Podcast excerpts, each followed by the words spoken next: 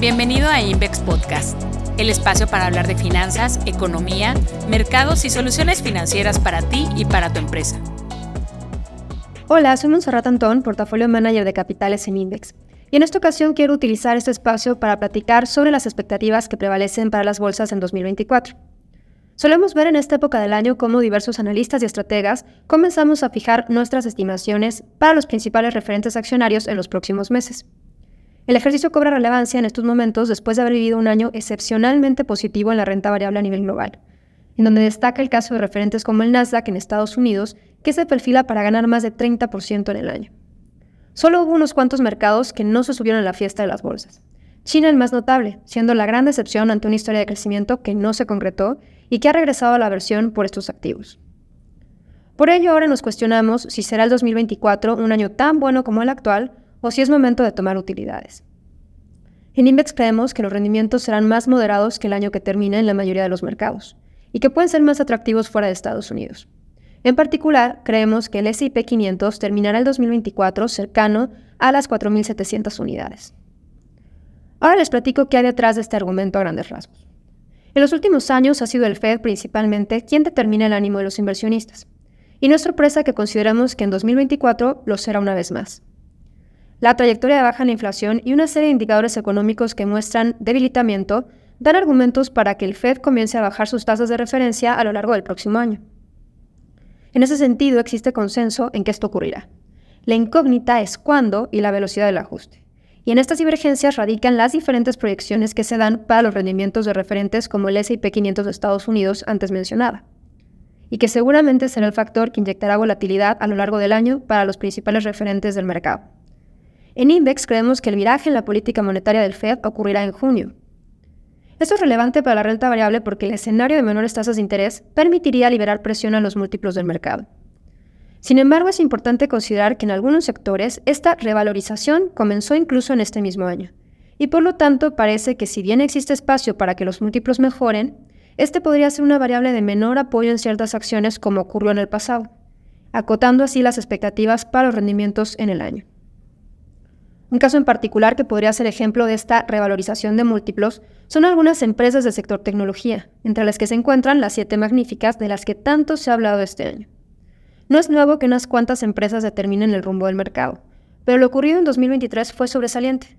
Siete grandes nombres por nivel de capitalización, estas siete magníficas, que son Meta, Amazon, Apple, Nvidia, Google, Microsoft y Tesla, marcaron la fuerza de las bolsas en Estados Unidos, Aislando estas empresas, el rendimiento del S&P 500 en el año es prácticamente nulo contra el 20% que ha logrado el índice en rendimientos al momento de grabar esta edición.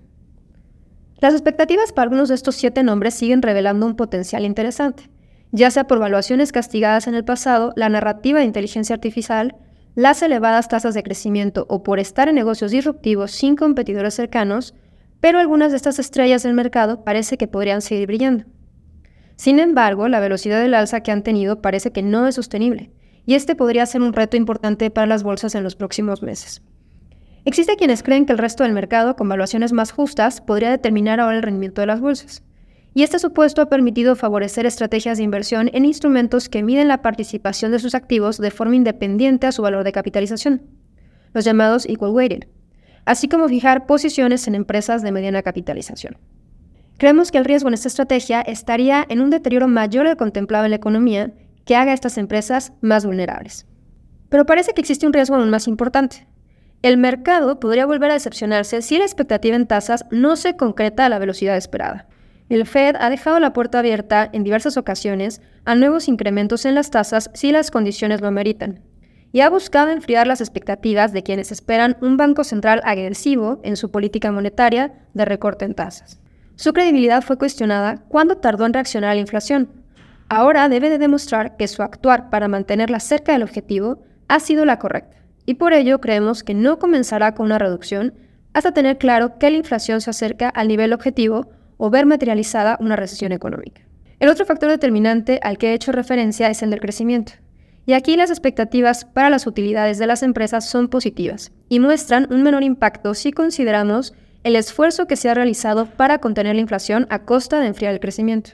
Se revelan ciertos retos en la demanda, es cierto, y los mensajes de algunas empresas han puesto recientemente en evidencia cautela sobre las cifras que podían revelar hacia adelante. Por eso este punto es importante, porque las expectativas de crecimiento en torno a las utilidades de las empresas podrían generar cierta volatilidad y cierto pesimismo en el mercado.